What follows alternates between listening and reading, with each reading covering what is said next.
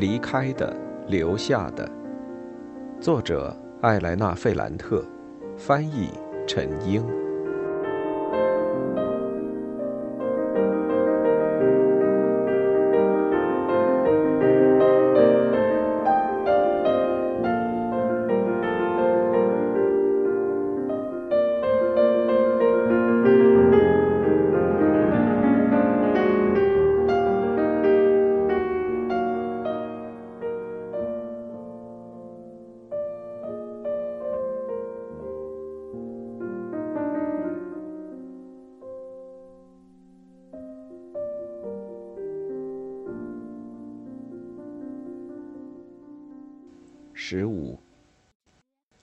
和·马里还是老样子，声音依然很炽热，充满说服力。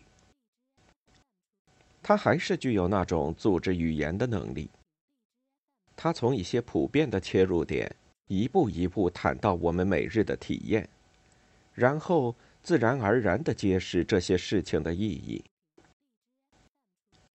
当我现在描写这个场景时，我意识到。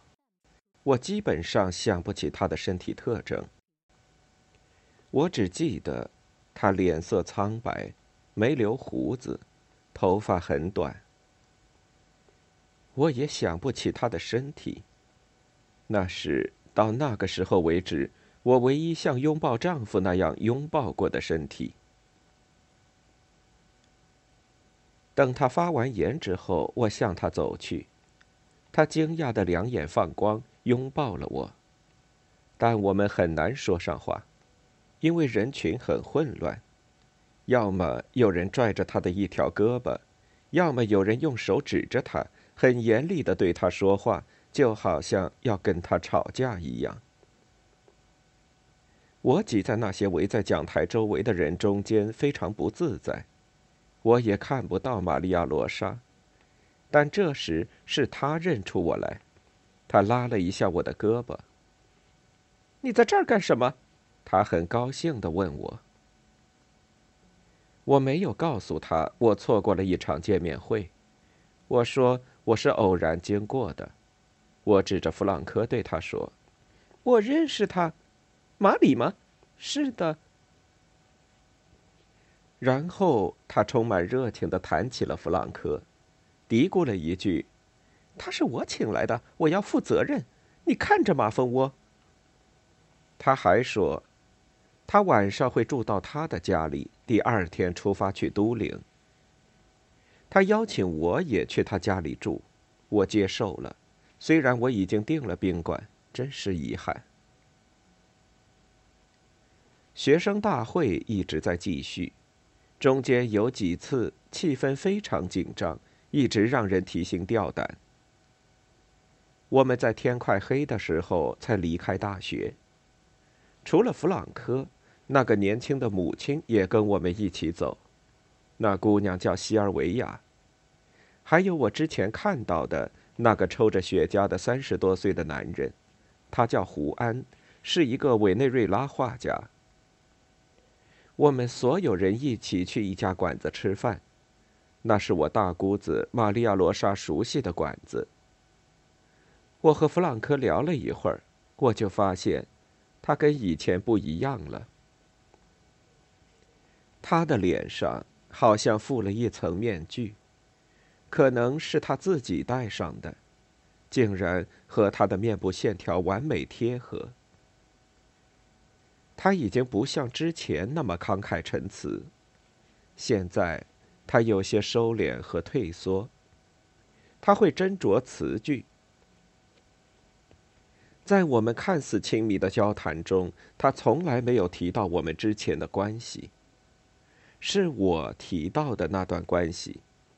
我抱怨说他再也没有写信给我。他不愿多说，嘟囔了一句：“事情本该这样。”关于大学，他也说得很含糊。我明白，他没能从大学毕业。有其他的事要做，他说：“什么事呢？”他似乎有些厌烦我们之间过于私密的语气，就转向玛利亚·罗莎说：“海莱娜问：“有什么事可以干？”玛利亚·罗莎很愉快的回答说：“干革命。”这时，我用开玩笑的语气说：“那空闲的时候呢？”胡安这时温柔的摆弄着孩子握紧的拳头，西尔维亚坐在他的旁边，他很严肃的说了一句：“空闲的时候，我们为革命做准备。”吃完饭，我们都钻进了玛利亚·罗莎的车子。他住在圣安布罗郊区一套很大的老房子里。我发现委内瑞拉画家在那儿有一个类似工作室的地方，那是一间非常凌乱的房间。他带着我和弗朗科进去看他的作品，很大的画幅，上面绘制着非常拥挤的城市，像照片一样精细。但他在画面上钉钉子。还用一管管色彩、一支支画笔、调色板、调色碗，或是通过油松和破布破坏了这些画面。玛利亚·罗莎对他评价很高，但他一直在对弗朗科说话，看来他最在意的是弗朗科。我不明白状况，我窥视着他们。当然，胡安住在那里，西尔维亚也住在那里。他抱着他的孩子米尔科在房子里自如行动。刚开始的时候，我觉得那个年轻的母亲和画家是一对夫妇，他们租住在这套房子里。但我很快改变了想法。实际上，那个委内瑞拉画家整晚。对西尔维亚都表现出一种漫不经心的客气，但他经常把手搭在玛利亚·罗莎的肩膀上，有一次还吻她的脖子。刚开始，大家都在聊胡安的作品。对视觉艺术，弗朗克一直有着敏锐的洞察力和判断力，我们所有人都听得津津有味，除了西尔维亚，他的孩子之前一直都很乖。忽然间却大哭起来，根本就没法平静下来。我希望弗朗克能提到我的书，我很确信他会说一些比较敏锐、智慧的话，就像他谈论胡安的绘画那样。但他一直都没有提到我的小说。想到这些，我心里有些酸楚。后来，弗朗克说了一句关于艺术和社会的俏皮话，委内瑞拉画家无法忍受，他才改变了话题，说到了意大利文化的落后，选举之后的政治格局，对社会民主党的妥协，还有学生运动与警察的镇压，以及法国的教训。两个男人之间的辩论马上变得白热化。这时候。西尔维亚不明白米尔克到底怎么了，以及他需要什么。他从房间里出去又回来，大声的责备孩子，就好像他是一个大孩子。他抱着孩子在走廊里走来走去，或是去房间给孩子换尿布。他时不时会抛来一些反对意见，都是别人说过的现成话。玛利亚·罗莎说。在法国的索邦大学，他们已经创办了一些托儿所，给那些参加罢课的学生提供服务，可以帮他们照看孩子。他还提到了六月初的巴黎，天气很冷，而且爱下雨，学校在罢课，工人在罢工，但他没能亲眼看到。他后来没去，这让他觉得很遗憾。这是一个朋友写信告诉他的。弗朗科和胡安漫不经心地听着这两件事，但没有忘记他们之间的争论，辩论越来越激烈。最后的结果是，我们三个女人都非常困倦，等着那两位斗士耗完他们各自的力气。这让我们都很烦。我等着玛利亚·罗莎能加入谈话，我自己也想加入。但是弗朗科和胡安根本不给我们机会。这时，那孩子哭得更厉害了，西尔维亚也变得越来越粗暴。我想到，莉拉在怀着詹娜罗时，比这个女孩还年轻。我意识到，在参加那场学生大会时，有一种东西促使我把他们俩联系在一起。也许是莉拉在尼诺消失之后，在和斯特凡诺分开时，她所感受到那种母亲的孤独吧。莉拉那么美。假如他抱着詹纳罗来参加这个大会，那他会更加迷人。他要比西尔维亚更有决心。但莉拉已经被排除在外。我在大学教室里感受到的那股浪潮，可能也会席卷那不勒斯的城郊。但他住在那个地方，可能完全感受不到发生的一切。太遗憾了，我觉得有些负罪感。我应该带着他离开，绑架他，让他和我一起旅行。或是强化他对我的影响，把他的声音和我的混合起来。似乎在那时，我觉得他在说：“假如你不吭气，你让那两个人一直说，那你就会像一件摆设，一盆放在房子里的植物。你至少应该帮一下那姑娘，你可以感受一下有个孩子是什么体验。总之。”我脑子很乱，种种情绪涌上心头，时空也变得恍惚。我一下子站了起来，带着一丝担忧，从西尔维亚手里轻轻接过孩子。他很乐意把孩子交给我照顾。十六，那是一个值得铭记的时刻。米尔科一下子就吸引了我。那孩子长得很好，他的手胖乎乎的，手腕和腿上有红扑扑的肉褶子。她多漂亮！她已经长了很多头发，眼睛的形状很精致，脚很长很精致，散发着醉人的奶香。我小声跟他说了很多赞美的话，抱着他在房间里转悠，哄他睡觉。两个男人的声音越来越远，虽然他们还在坚持自己的观点，讨论的很激烈，但我感受到一种新体验，一种乐趣。孩子的热气就像一阵无法控制的热潮。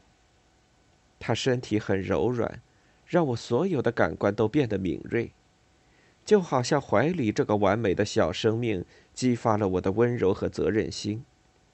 那种感觉非常强烈。我要想尽一切办法来保护他，让他免受来自房子的每个阴暗角落里隐藏的威胁。米尔克应该感受到了这些，他安静了下来，这也让我很愉快。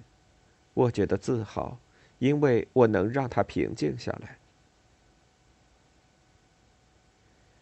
当我回到房间里。西尔维亚坐在玛利亚·罗莎的膝盖上，听着两个男人的讨论，中间只是插入一些神经质的感叹句。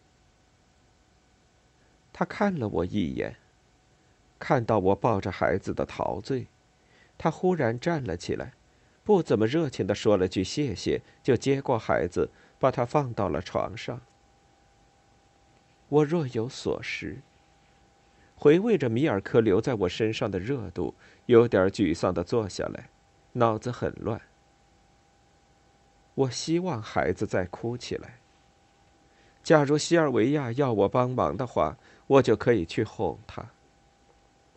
我这是怎么了？渴望孩子，想做妈妈，想喂奶，想哄孩子睡觉，想要结婚生子。为什么？当我摆脱了我母亲，觉得自己安全了的时候，我母亲忽然从我肚子里冒了出来。十七。两个男人的针锋相对，还有法国的事件带给我们的经验教训，都让我很难集中注意力倾听。但一声不吭的坐在那儿，也让我无法忍受。我想说一说巴黎的运动，我读的资料，还有我的看法。有些话一直在我脑子里纠缠。让我惊异的是，玛利亚·罗莎那么厉害，那么自由，这时却一声不吭，只是面带微笑的支持弗朗科说的话。这让胡安变得不大自信，有时甚至有些烦躁。我想，假如他不说，那我就介入；否则，我为什么不回宾馆？为什么要答应来这儿呢？我知道答案。因为我要在我的老相识面前展示出我现在的样子。我希望弗朗克能意识到，他不能像之前那样，像对待一个小姑娘那样对我。我想让他意识到，我已经彻底变成了另一个人。我想让他当着玛利亚·罗莎和别人的面，表达对另外这个我的赞赏。这时。我看到孩子安静下来，西尔维亚带着孩子消失在房间里。他和孩子都已经不需要我了。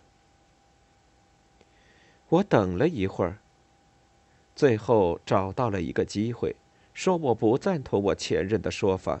那个不赞同的意见是我临时发挥的，我自己也不是很确信。我的目的是对弗朗克表示反对。我就是那么做的。我脑子里有一些模板，我把这些模板和一种佯装的自信结合起来。我斩钉截铁地说：“法国阶级斗争的准备程度并不能让人感到放心。现在让学生和工人联合起来，我认为还有些为时过早，时机并不成熟。”我的语气很坚定。我担心两个男人中的一个会忽然打断我说一些话，又自己讨论起来，把我排除在外。但他们在专心的听我说，所有人，包括西尔维亚都在听我。他已经把孩子放到床上，踮着脚尖回来了。我说话的时候，弗朗科和胡安都没有表现出不耐烦。而且我有两三次提到“人民”这个词，那个委内瑞拉画家还点了头。这种认可让马里很烦，他又带着讽刺的腔调说：“你是说，从客观上而言，现在的局面还不是革命？”我熟悉他的这种语气，这意味着他想通过取笑我来捍卫自己。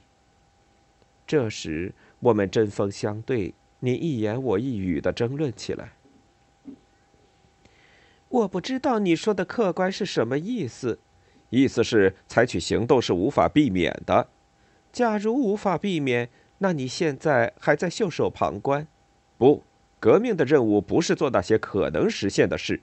在法国，那些学生做了不可能的事，教育的机器已经被打破，已经不能恢复了。我敢说，那些已经变化了的事还会再发生改变。是啊，但没人向你或是其他人申请一张盖章的证明，证明现在的局面客观上是革命的。学生们只是采取行动，没有别的。不是这样的，是这样的。等等等等，直到最后，我们都沉默了。这是一场不太正常的对话。不是因为对话的内容，而是讨论的热烈语气，根本就不遵守谈话的规矩。我在玛利亚·罗莎的眼里看到一种神情，好像在说：“假如你和弗朗克这么说话，那你们之间除了是普通的同学，一定还有另一层关系。”你们过来帮我一个忙，玛利亚·罗莎对西尔维亚和胡安说。他要拿一架梯子，要给我和弗朗克找床单。胡安和西尔维亚跟他去了。胡安在玛利亚·罗莎耳边说了些什么？弗朗克盯着地板看了一会儿，他抿了抿嘴唇，就好像为了挤出一个微笑。他带着一丝温情说：“你还是之前那个小资产阶级。这是很多年前他给我贴上的标签。当时在他的房间里，我很担心被人发现，这是他取笑我的话。因为当时眼前没有别人，我很冲动的脱口而出：“你才是，你的出身、文化还有你的行为都属于小资产阶级。”我不想惹你生气，我没有生气。你变了，比以前霸道。我还是老样子。你家里都还好吧？还好。你特别在意的那个朋友呢？这个问题忽然冒出来，让我有些不知所措。在过去，我跟他谈过丽拉吗？我是怎么谈的？为什么他现在忽然想起来了？是什么让他联想到丽拉呢？而我并没有注意到。他，他很好，我说。他在做什么？在那不勒斯郊外一家香肠厂上班。他不是嫁了个老板吗？那场婚姻失败了。下次我去那不勒斯，你要介绍他给我认识。那当然。你给我留个电话，还有地址。好的。他看着我。好像要斟酌一下怎么样说不会得罪我，他问。他看过你的书吗？我不知道，你看了吗？我当然看了。你觉得怎么样？很好。哪些方面？有几页写的很精彩。哪几页？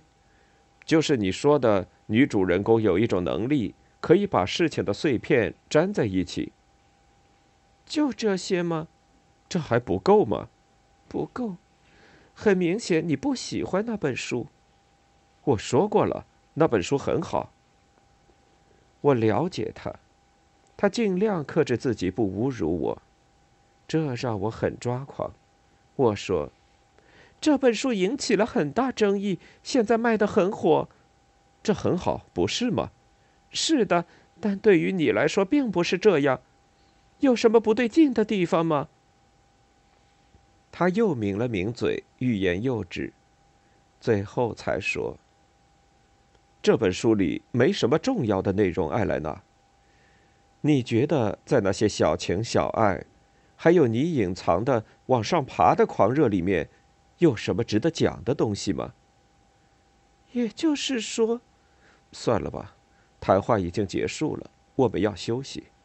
他尽量做出一副开玩笑的样子。但实际上，他还是保留了那种新语气，一个肩负重要使命的人所采用的语气。其他事对他来说已经不重要了。你已经尽了最大的努力，不是吗？但客观上来说，现在不是写小说的时候。十八。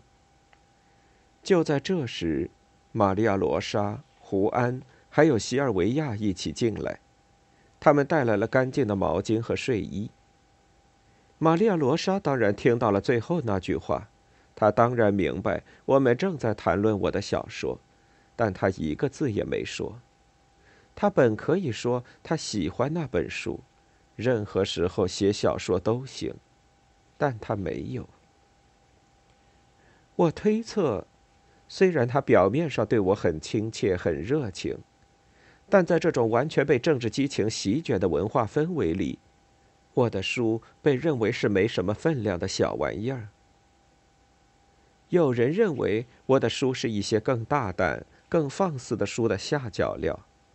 虽然我还没有看过那些书，或者可以用弗朗克那句充满贬义的话来评价：这是一个小情小爱的故事。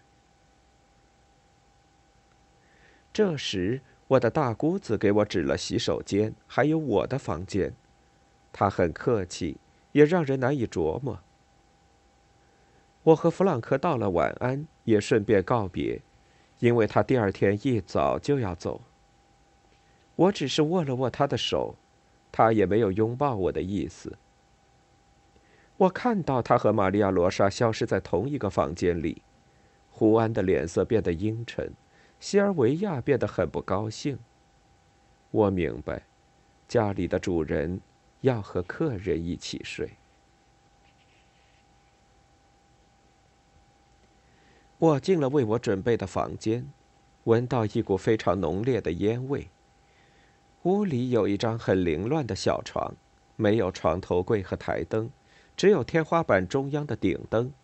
地板上堆着报纸，还有几本杂志，《麦纳伯》《新使命》《马尔卡特莱》，还有一些很昂贵的艺术书籍，有些已经非常破旧。还有一些很明显从来都没有翻阅过。床底下有一只塞满烟屁股的烟灰缸。我打开窗户，把烟灰缸放到阳台上。我脱了衣服，换上玛利亚·罗莎给我的睡衣，那衣服太长太窄。我光着脚穿过灰暗的走廊来到洗手间，没刷牙也没关系。小时候没人教育我刷牙，我是在比萨师范学院才开始养成刷牙的习惯。我躺在床上，努力想把今天晚上遇到的那个弗朗科的形象从脑海中抹去。我想到几年前那个爱我的男生，他有钱、慷慨，帮助过我，给我买了很多东西。教育我，带我去巴黎参加政治聚会，带我去维西利亚，在他父母的房子里度假。但我做不到。我满脑子都是现在的这个弗朗克，非常具有煽动性。在挤满人的教室里喊口号，他喊的那些政治口号依然回响在我的脑子里。贬低我的书，觉得它不值一提。现在的这个弗朗科最终占了上风。我在幻想我作为小说家的未来吗？他说有其他事情要做，而不是写小说。他说的对吗？我给他留下了什么印象？对于我们之间曾经的爱情，假如他还记得的话，他保留了什么样的记忆？他正在向玛利亚·罗莎抱怨我吗？就像尼诺跟我抱怨莉拉一样。我顿时丧失了信心，觉得很痛苦。我想象的是一个甜美、可能会有些忧伤的夜晚，但最后我很伤心，迫不及待的等着夜晚过去，好能马上回到那不勒斯。我起身关了灯。我在黑暗中躺在床上，但难以入睡。我翻来覆去的。这床上有别人的身体的味道，有点像我家里床上那种隐秘的味道，但不知道是谁留下的，有点让人恶心。我又平躺在床上，忽然惊醒过来，发现有个人进到我的房间里。我小声问：“谁？”是胡安。他没有任何过渡，非常紧急，就好像要我帮他一个大忙。他用恳求的声音问：“我可以和你睡一起吗？”这个请求如此离谱，以至于我一下子就清醒了。我想弄明白是怎么回事。我问：“睡觉吗？”“是的，我就躺你旁边，我不会烦你。我只是……”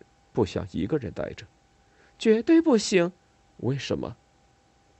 我不知道怎么回答他，就嘟囔了一句：“我订婚了。”那有什么？我们只是睡在一块儿而已。你走吧，拜托了。我跟你不熟。我是胡安，我给你看过我的作品。